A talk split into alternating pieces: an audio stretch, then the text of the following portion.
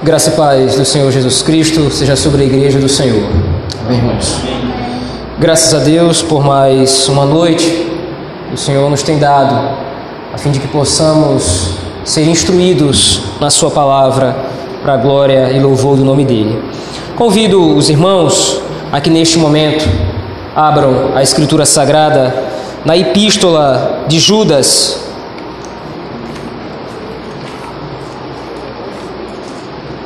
Obrigado.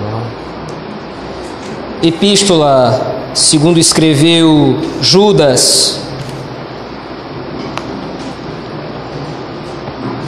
Nesta noite, com a graça do Senhor nosso Deus, nós iremos iniciar uma série de exposições nesta carta.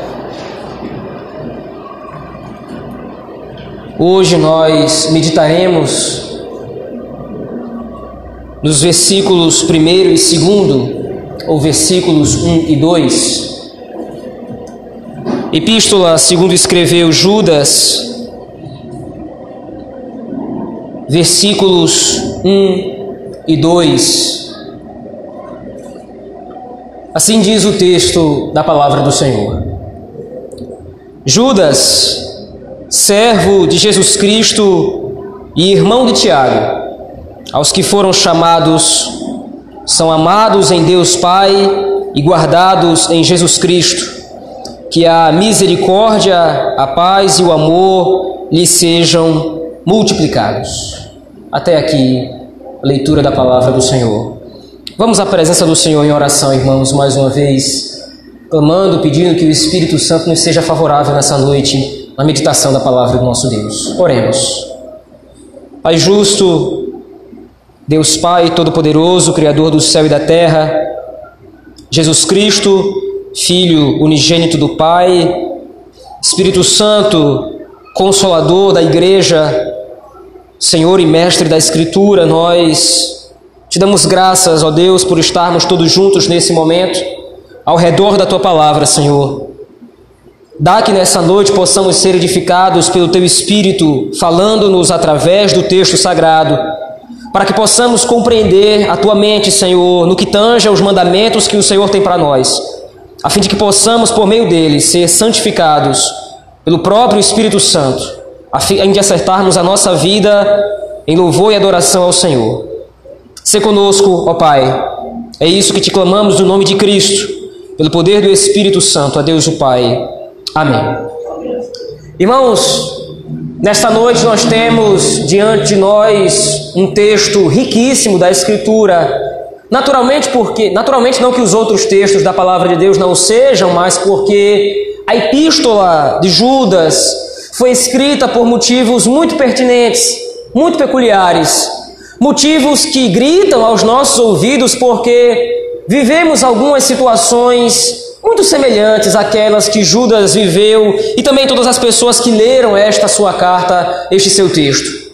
A data da provável escrituração do livro de Judas, ou da carta de Judas, é uma data ainda incerta para os historiadores, mas alguns teólogos sugerem que o período mais provável em que essa carta teria sido escrita teria sido após o ano 65 depois de Cristo.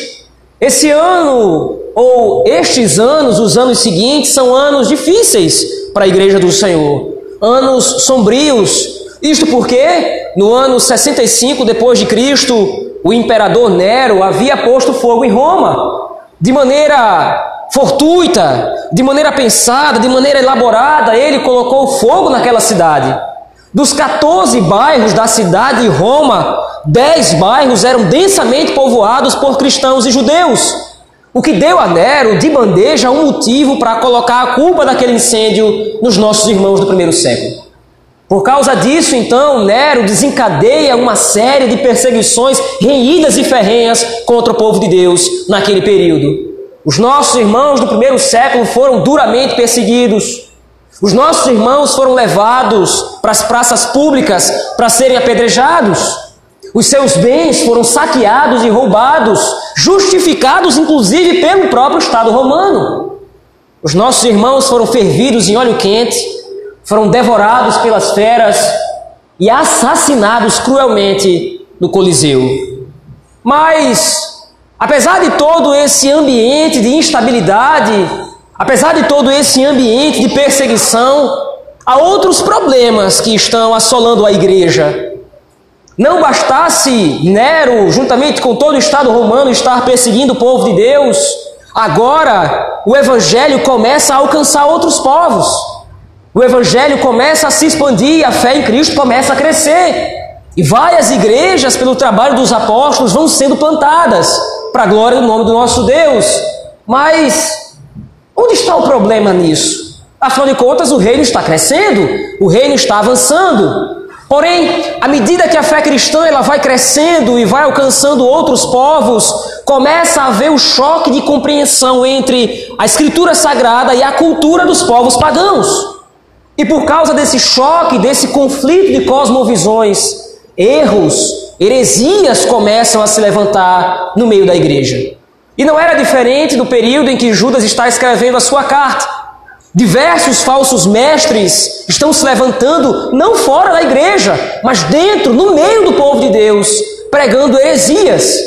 E uma das heresias mais famosas e mais populares, nós veremos isso nos próximos domingos, nos próximos domingos, era a heresia e o erro de que nós, enquanto cristãos, somos salvos pela graça de Cristo Jesus. Até aqui, tem problema, até aqui tudo bem. Essa é a informação bíblica. Porém, o que esses falsos mestres estavam dizendo é que, baseados na salvação pela graça em Cristo Jesus, nós somos salvos. E uma vez salvos, salvos para sempre. É impossível que um cristão caia da graça. É impossível que um eleito de Deus deixe de ser eleito. Por causa disso, a resultante que esses falsos mestres estavam propagando era que não importa como nós vamos viver a nossa vida, não importa se nós seguimos algum código moral, não importa se nós estamos em santidade diante do Senhor, porque nós somos salvos. E salvos uma vez, salvos para sempre. Porém, esse erro é um erro que confronta frontalmente a Escritura Sagrada. Porque nós sabemos, à luz da palavra do Senhor, que nós somos chamados para a santidade. Nós somos chamados para uma nova vida. Nós somos chamados para estar com Cristo Jesus em santidade e em retidão, obedecendo aos mandamentos do Senhor. Então Judas agora escreve a sua carta. Judas agora escreve para combater esses falsos mestres. Mas há um problema aqui. No meio de tantas vozes, no meio de tantos pregadores, como é que nós podemos reconhecer, ou como é que a igreja, nesse período, vai reconhecer quem é o verdadeiro pastor? Como é que a igreja vai reconhecer quem está falando a verdade?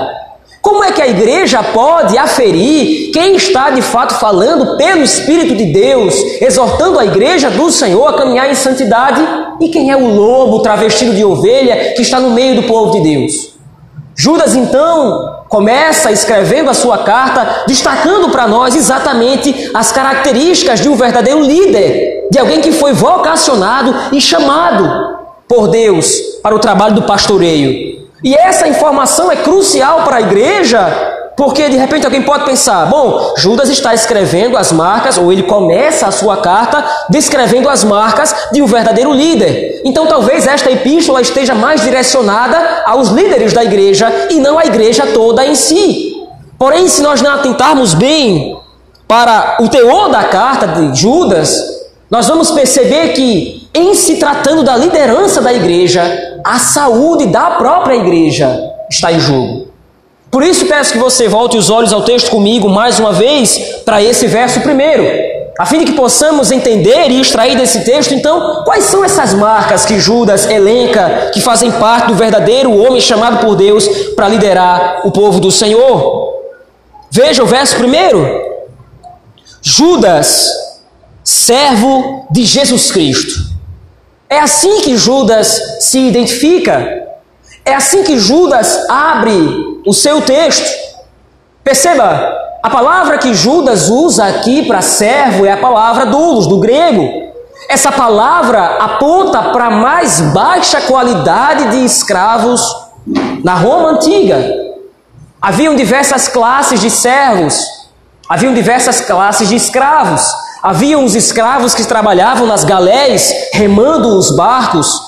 Havia os escravos que eram chamados de pedagogos. Eles eram responsáveis diretamente pela educação de muitas pessoas. Eram pessoas contratadas exclusivamente para ensinar as pessoas as artes gregas da aritmética, da filosofia e outras áreas, outras ciências. Então, haviam diversas classes de escravos e de servos no Império Romano. Mas Judas escolhe uma classe em peculiar para que ele use como auto-identificador dele mesmo: dulos. Era a classe de servo mais baixa. Era a classe de servo que era responsável unicamente por desatar as sandálias do seu senhor quando este regressava da rua. Hoje nós podemos caminhar na rua, nas ruas da Bela Paragominas, uma cidade asfaltada, uma cidade com saneamento perfeito, mas não era essa a realidade da Roma daquele período. Não era essa a realidade das ruas da Roma daquele século. As ruas eram lugares terrivelmente sujos. O povo lançava lixo, os detritos a céu aberto. Não havia saneamento básico. Então todos aqueles que transitavam nas ruas deveriam então sujar os seus pés em toda aquela podridão, em todo aquele lixo. Então havia um escravo que era designado pelo seu senhor para simplesmente desatar as suas podres sandálias dos seus pés. O doulos. Esse com o qual Judas se identifica. E aí então nós temos a primeira marca que Judas elenca, que faz parte daquele que serve ao Senhor verdadeiramente como um pastor. A humildade é fundamental. Diferente dos falsos mestres, que são arrogantes, diferente dos falsos mestres que são prepotentes, diferente dos falsos mestres que querem dominar sobre o povo, Aquele que é chamado e vocacionado para trabalhar na igreja do Senhor, na liderança da igreja do Senhor, ele é, acima de tudo, humilde. E veja, irmãos, essa humildade não é uma humildade que se auto-vangloria, não é alguém que bate no peito e diz eu sou muito humilde, mas a humildade que é exigida do líder da casa de Deus, do pastor, do servo do Senhor, é a humildade que reflete o caráter do próprio Cristo. E veja, a Escritura está farta de exemplos como este. Senão, vejamos, por exemplo, o capítulo 53 do livro de Isaías. Naquele texto está registrado o servo sofredor.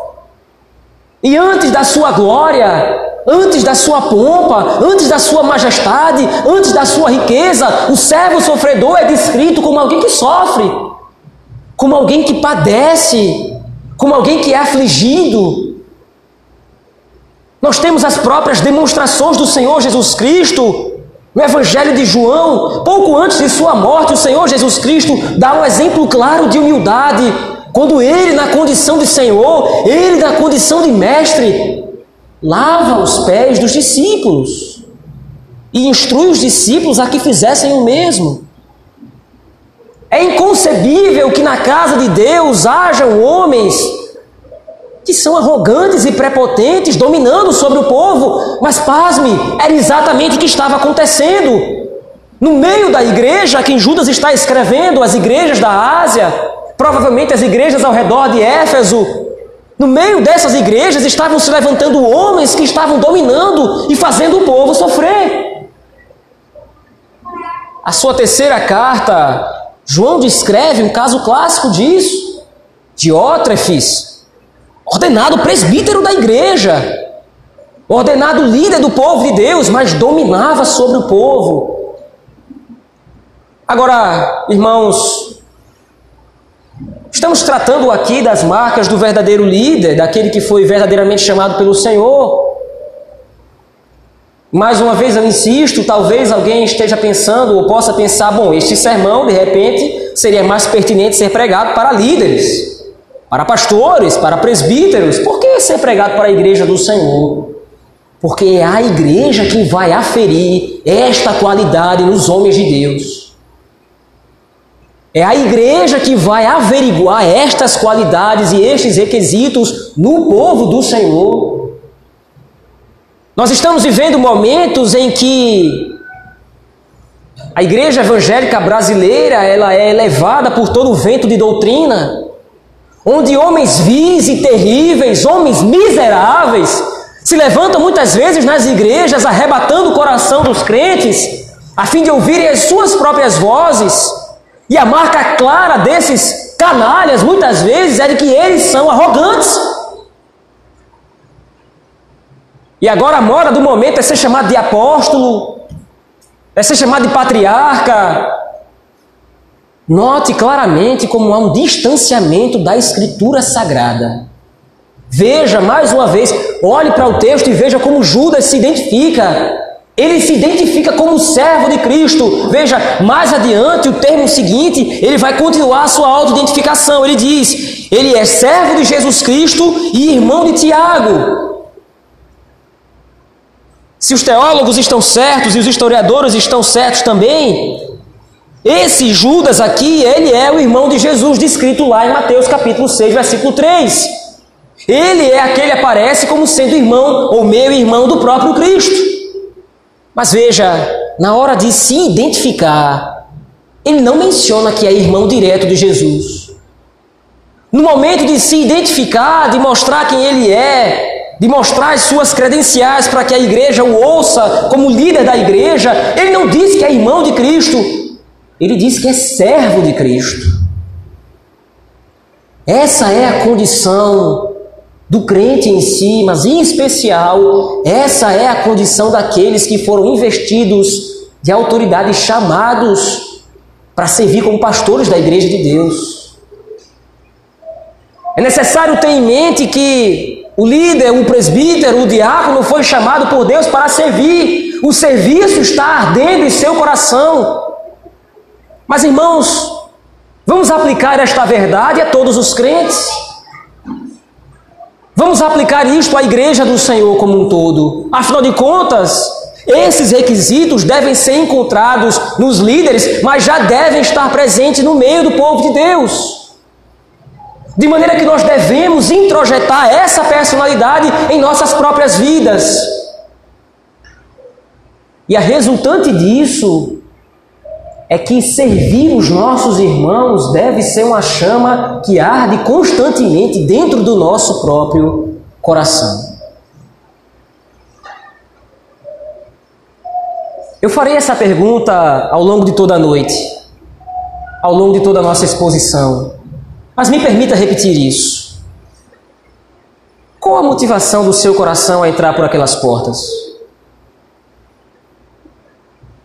Certamente nós poderíamos responder: bom, eu vim glorificar o nome do Senhor.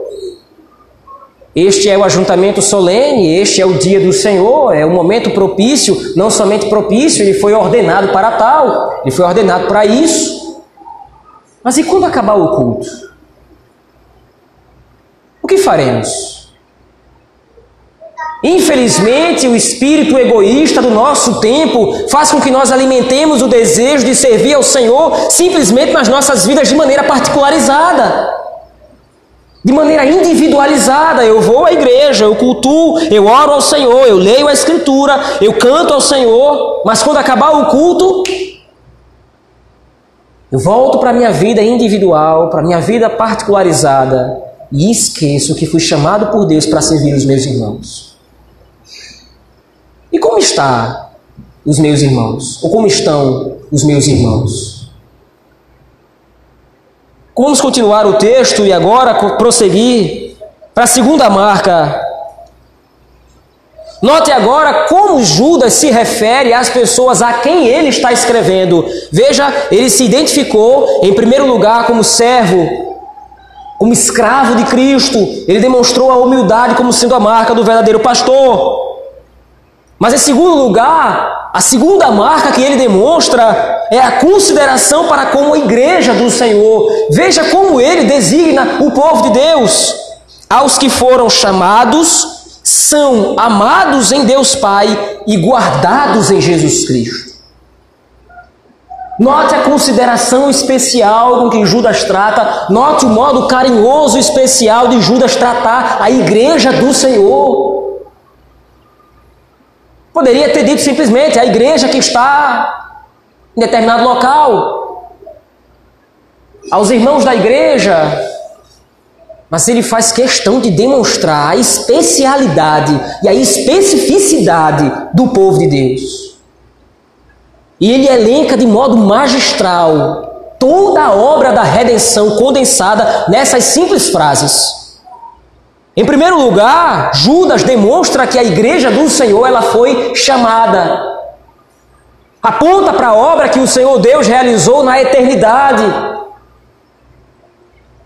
Nós não existíamos, não havia sequer sombra de existência para nós, não havia absolutamente nada, mas nós sabemos que desde a eternidade o Santo Conselho, Pai, Filho e Espírito Santo, a Trindade Santíssima, em reunião solene, elegeu o povo de Deus, cada um de nós.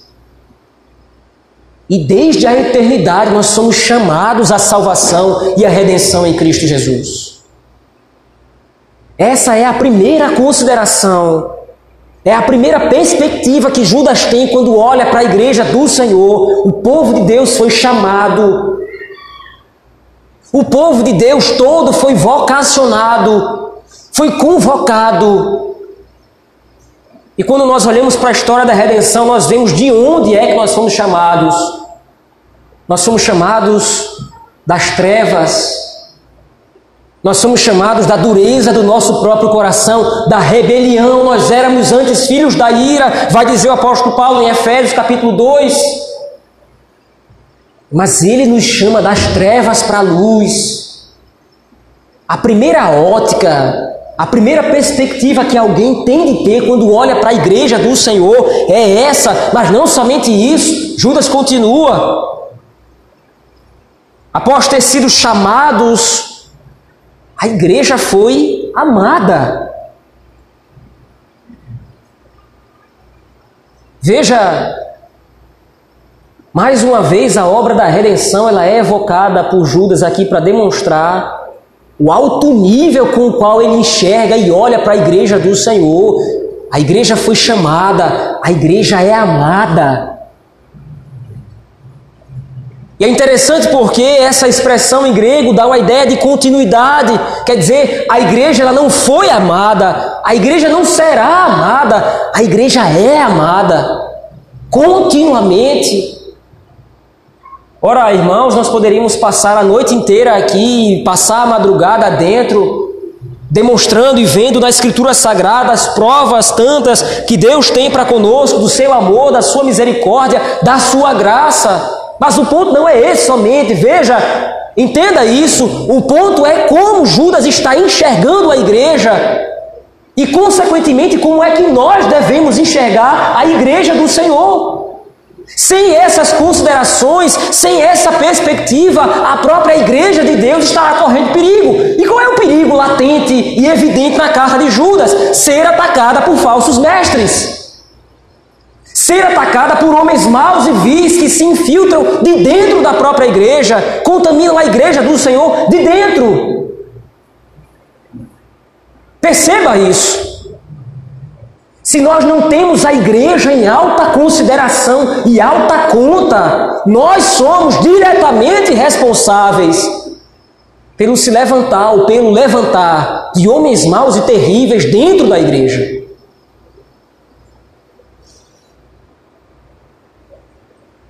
É uma corda de duas dobras, por assim dizer. O Senhor Deus vocaciona e capacita homens para estarem à frente da igreja, governando o povo de Deus com amor, com dedicação, com zelo, mas por outro lado, a própria igreja zela e cuida uns dos outros. Porque a igreja tem essa perspectiva, nós temos essa perspectiva do corpo de Deus. Me deixe ser invasivo mais uma vez nessa noite. Qual é a sua perspectiva dessa igreja? Qual é a sua visão desta igreja? E veja, eu estou sendo bem específico, eu estou falando desta igreja aqui e agora. Como você olha para essa igreja? Será que as nossas vistas, essa igreja, não é simplesmente um ajuntamento de pessoas que se encontra reunião após reunião, para juntos prestarem atenção em alguém posto num púlpito falando, falando por horas? Como nós enxergamos uns aos outros aqui hoje, nessa noite? Será que eu estou devidamente convencido de que a vida do meu irmão é tão importante para mim que eu devo cuidar dele, a ponto de desprender atenção, a ponto de parar, de conversar com ele? Como é que você está? Como é que está a sua vida? Como foi a sua semana? Você está bem? Precisa de algo? Parece algo superficial, parece algo superficial demais, mas veja, é dessa forma que o Espírito age na igreja, momento após momento, cuidando de nós, impedindo que homens maus e perversos preguem ensinos errados e heresias no meio da igreja. Não é um passe de mágica. Passe de mágica é oferecido lá fora. Tive a oportunidade de fazer um passeio por Paragominas e vi muitas igrejas hereges aqui que pregam falso evangelho, anátemas aos olhos do Senhor. Lá é vendido fórmulas mágicas de como ser igreja da noite para o dia, eventos, shows, diversos adereços, diversos acessórios. Mas se queremos viver a verdade do Evangelho, aqui está a fórmula. Como eu enxergo a igreja de Deus. Podemos dizer que amamos uns aos outros.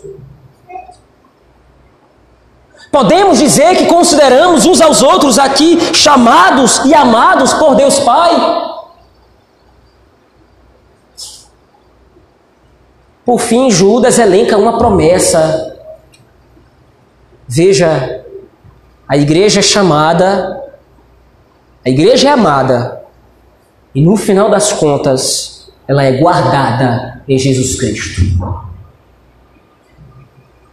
vivendo um período de instabilidade, como disse há pouco, instabilidade política,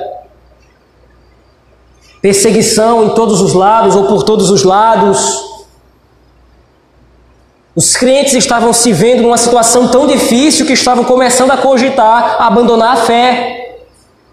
O escritor da carta aos Hebreus fala justamente disso. Por causa da forte perseguição, muitos estavam querendo voltar para o judaísmo. Muitos estavam querendo abandonar a fé em Cristo. E ele escreve a carta dizendo: Olha, Cristo é superior a tudo, é superior a Moisés, é superior aos anjos, é superior ao sacerdócio, é superior a Melquisedeque, porque descende sua ordem.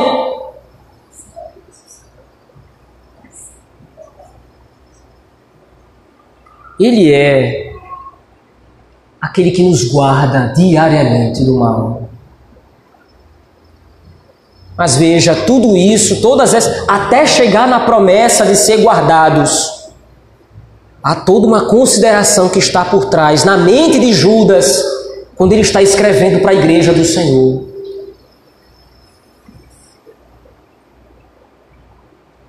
Por fim, veja no versículo 2 a terceira marca que Judas elenca de sua carta, para falar sobre aqueles que são verdadeiros pastores e devem ser verdadeiros líderes na igreja, alertando a igreja quanto a eles.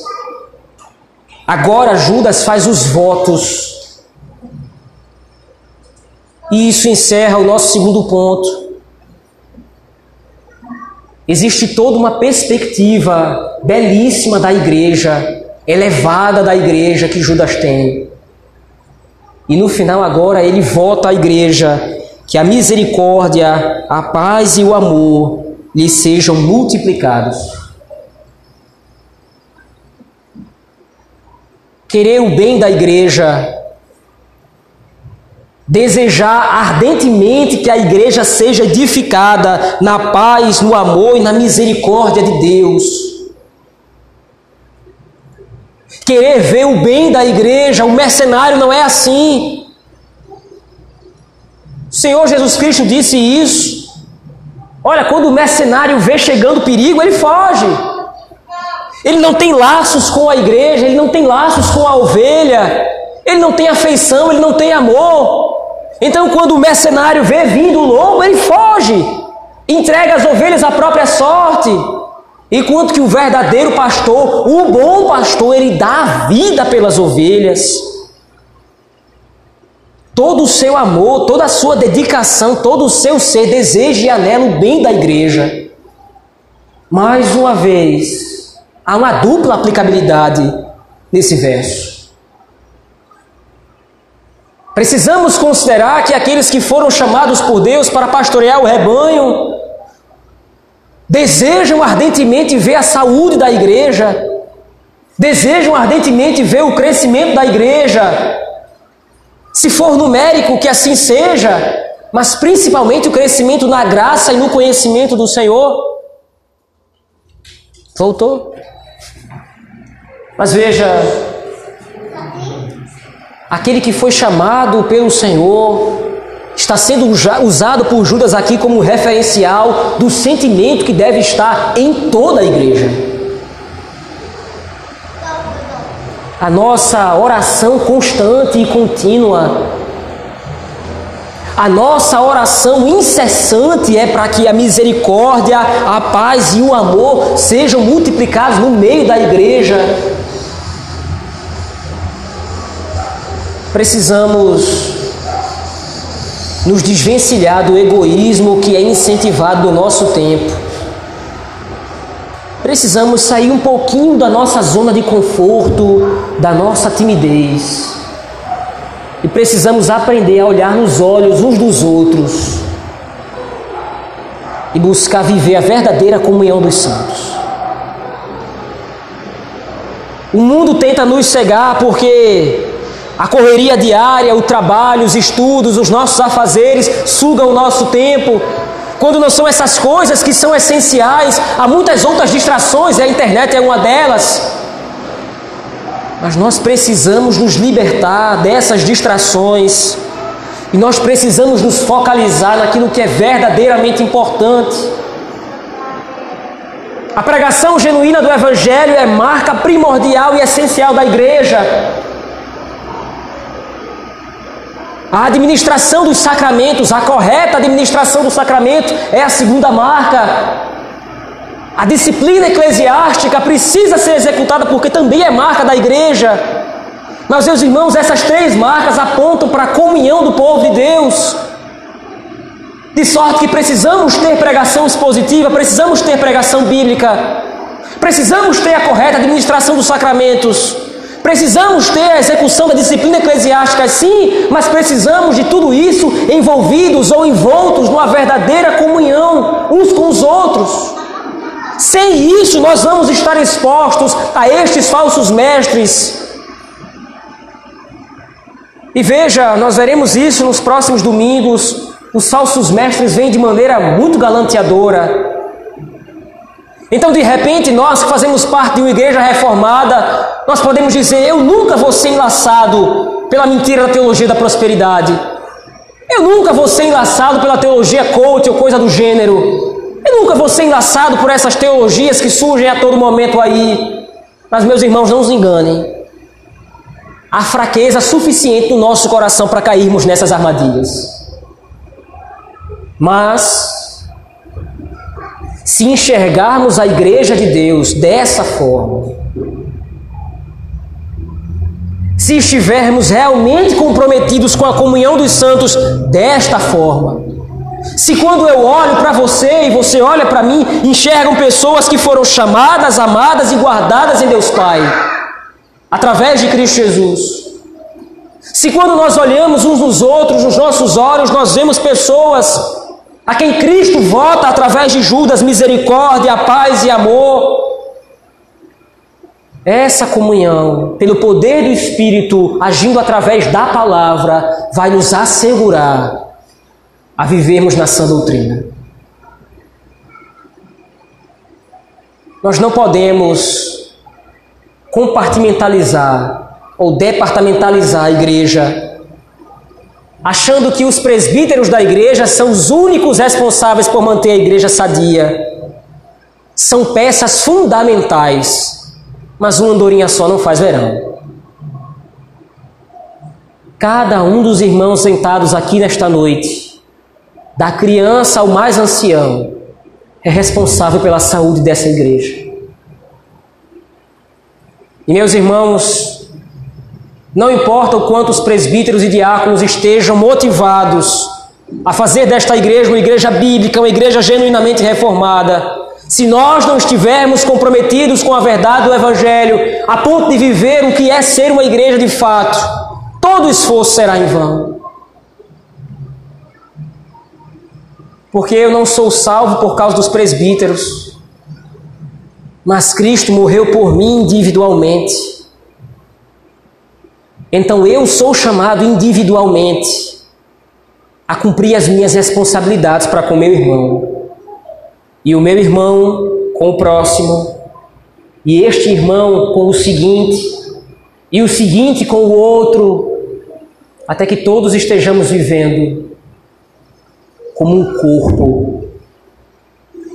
E a metáfora do apóstolo Paulo é exatamente essa: olha, o corpo de Cristo é composto por várias partes. Não existe só olho, não existe só orelha, não existe só mão ou pé. O olho precisa do ouvido, a mão precisa do pé, do dedo, o corpo de Cristo é um corpo coeso e harmônico que vive em função de Cristo à luz do Evangelho. Sem isso, sem esse sentimento e esse desprendimento de viver estas verdades, você vai transformar a igreja, eu vou transformar a igreja em um clube social. Em mais um compromisso na agenda, domingo pela manhã, isso, domingo à noite, isso e ponto final. E voltaremos à frieza das nossas vidas individuais, sujeitos ao ataque dos lobos. Devemos reconhecer, meus irmãos, que a humildade e o amor à igreja são as marcas do verdadeiro pastor, dos verdadeiros líderes da igreja. Mas também nós, individualmente, devemos ser levados a amar uns aos outros de maneira a zelar para que a igreja não seja arrebatada por falsos mestres. Essa é a verdade resumida deste primeiro e segundo verso desta carta de Judas. Mas há pelo menos outras duas aplicações que gostaria de fazer nessa noite. Em primeiro lugar, nós devemos reconhecer o valor da igreja de Cristo. Eu insisto nisso. É necessário que a igreja de Deus entenda, é necessário que nós aqui nesta noite entendamos que a igreja é o ajuntamento do povo de Deus e que Cristo não morreu por mim individualmente, Cristo morreu por nós. Na cruz do Calvário, Cristo estava redimindo para si um povo na cruz do Calvário, Cristo estava redimindo para si uma família, a família da aliança, a família do pacto, a família da fé. Eu sou uma parte dessa aliança. Eu sou uma parte dessa família. Eu sou um membro desse povo. Por causa disso, mais uma vez eu repito: você que está sentado aqui nesta noite faz parte dessa igreja. Você está diretamente comprometido com a saúde dessa comunidade da fé. Você está diretamente envolvido na saúde do povo de Deus aqui neste lugar. Por isso, interesse-se pela vida do irmão. Que ao findar deste culto, ao findar desse momento, possamos nos amar uns aos outros. Não somente da boca para fora, mas que possamos olhar nos olhos uns dos outros e ver aquela pessoa como amada, chamada e guardada em Deus Pai. Através dessa comunhão, através desse amor, o próprio Cristo nos garante segurança do mal. Em João, capítulo 17, versículo 15, o Senhor Jesus Cristo nos garante que a nossa salvação está confiada nele é porque Cristo é o nosso Senhor, é porque Cristo é o nosso Redentor que nós podemos confiar na nossa salvação. Mas mais uma vez é necessário que nós observemos que a salvação veio dos céus para remir um povo, para remir uma família. Em segundo lugar, meus irmãos, por causa disso e a resultante lógica disso, é que nós devemos ter cuidado em observar aqueles que lideram a igreja. As marcas estão aqui. A humildade de Judas, colocando-se como servo de Cristo, o seu amor e a alta conta com que ele trata a igreja, o seu desejo ardente que a igreja de Deus receba a misericórdia, a paz e o amor de Deus de forma multiplicada. Essas são as marcas e os requisitos para que alguém lidere a igreja do Senhor. Precisamos estar atentos a isso. Precisamos estar atentos a este proceder.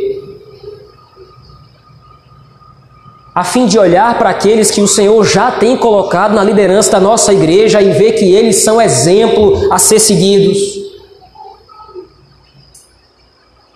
Exemplos de como nós devemos viver a nossa caminhada na fé. Nós, como Igreja do Senhor, precisamos considerar que esse exame é primordial para a saúde da igreja. Ter na liderança homens ímpios, como nós temos visto aí fora, provoca na igreja corrupção e degeneração. De maneira que da liderança todo o corpo apodrece, se definha, até que as migalhas sejam o que resta. Mas o Senhor nosso Deus é rico e não deseja que seu povo esteja revirando migalhas, mas o alimento é farto. A palavra do Senhor é farta, o alimento é rico, e será dado como tem sido por homens que foram verdadeiramente chamados para estar ocupando os lugares de presbíteros e diáconos, servos e escravos de Cristo e servos dos irmãos. Encerrando aqui, irmãos, a introdução da Epístola de Judas nos mostra para nós o quão importante é nós atentarmos para o caráter da verdadeira liderança. Isso é primordial é evidente isto nesta introdução dessa carta, desta epístola. Mas uma verdade tão evidente quanto é que nós precisamos atentar também para a nossa consideração quanto à igreja do Senhor. Momento após momento, dia após dia, nós precisamos visitar o nosso coração. Veja, irmãos, há irmãos nossos que nós só vemos uma vez durante a semana.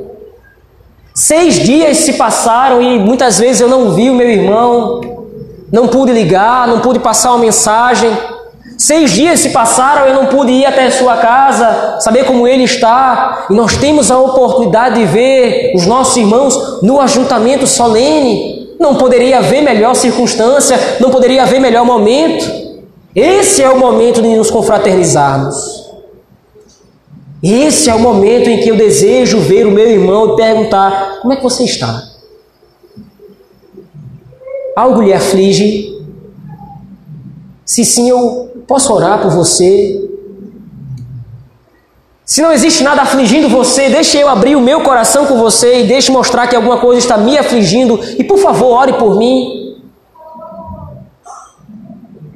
Lembremos, meus irmãos, que somos irmãos. Não somos bastardos, mas somos eleitos. Somos filhos de um mesmo Pai, irmãos e cordeiros com Cristo, uns dos outros. Vamos à presença do Senhor em oração, irmãos.